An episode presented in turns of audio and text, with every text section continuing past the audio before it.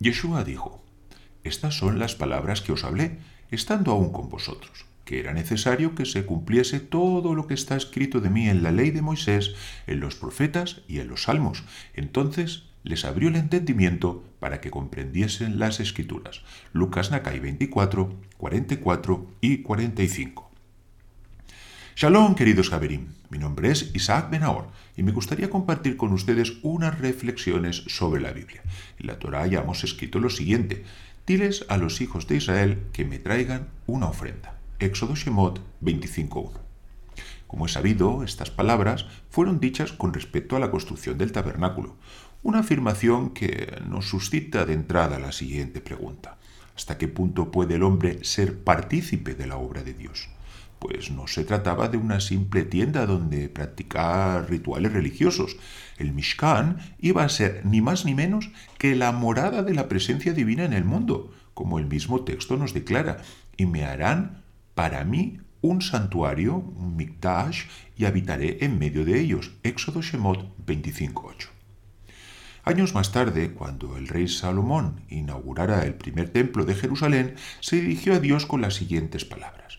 Pero, ¿es verdad que Dios morará sobre la tierra? He aquí que los cielos de los cielos no te pueden contener, cuanto menos esta casa que yo te he edificado. Primera de Reyes Melahim 8:27. Son muchas, sin duda, las incógnitas que nos plantea la construcción del tabernáculo, de ese lugar que no sólo iba a permitir que la presencia divina habitara en medio de los hombres, sino también que éstos pudiesen recibir expiación de sus pecados a través de los diferentes sacrificios que allí tenían lugar. Para nadie es una novedad que todas estas cosas vendrían a señalar proféticamente la venida del Mesías, quien fue hecho carne y puso su tienda en medio de nosotros, Juan Johanán 1.14, y de quien también fue dicho, en él tenemos redención mediante su sangre, el perdón de nuestros pecados según las riquezas de su gracia, Efesios 1.7.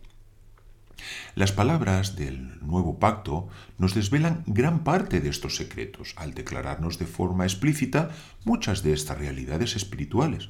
Por ejemplo, que Yeshua entró en el santuario celestial como si de un sacrificio del día de la expiación, esto es de Yom Kippur, se tratase, como fue dicho, y no por la sangre de machos cabríos ni de becerros, sino por su propia sangre entró una vez y para siempre al lugar santísimo, habiendo obtenido eterna redención. Hebreos Ibrim 9:17. Aún así, son muchos los secretos que nos quedan aún por desentramar, y cada uno de ellos nos acercaría a las fuentes de la expiación y de la salvación, que son en el Mesías Yeshua. En nuestro texto del principio de nuestra reflexión vimos cómo los discípulos tampoco habían entendido estas cosas y fue necesario que el maestro les abriese el entendimiento para que de esta forma pudiesen comprender las escrituras.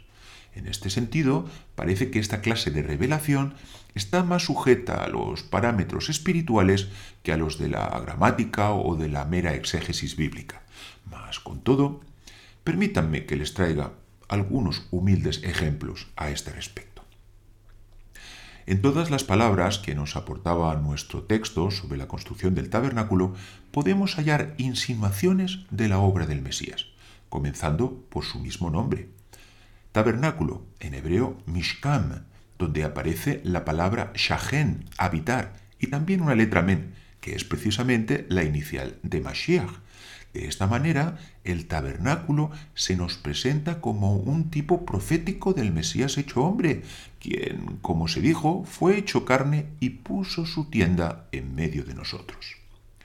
La otra palabra usada en nuestro texto para designar la citada construcción es santuario, en hebreo mikdash, vocablo que nos representaría al Mashiach, como de nuevo tenemos una letra men, como una ofrenda consagrada, Kodesh, para el Eterno.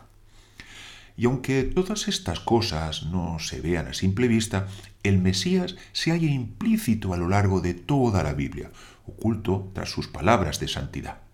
¿Y qué necesitamos para poder encontrarlo? Pues que Dios abra nuestro entendimiento y nos revele esa instrucción del Mesías, como también nos insinúa la palabra que es usada aquí como ofrenda. Terumá, ofrenda. Que puede ser leída como Torah, instrucción y de nuevo una letra Mem, que es la inicial del Mashiach. Las instrucciones de nuestro Mashiach para alcanzar ese entendimiento que abra nuestros ojos para poder contemplar las maravillas de su palabra. Querido amigo, son muchas, muchísimas las riquezas que nos brinda la lectura de la Biblia, pero son aún muchas más las que se hallan ocultas, como esa perla de gran precio que es necesario buscar con interés y diligencia.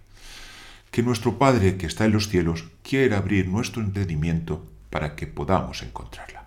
Y hasta aquí nuestra reflexión de hoy. Si lo desea, puede seguirnos a través de nuestra web isaacbenahor.com o a través de nuestros canales de YouTube, Instagram, Facebook y Spotify. Shalom.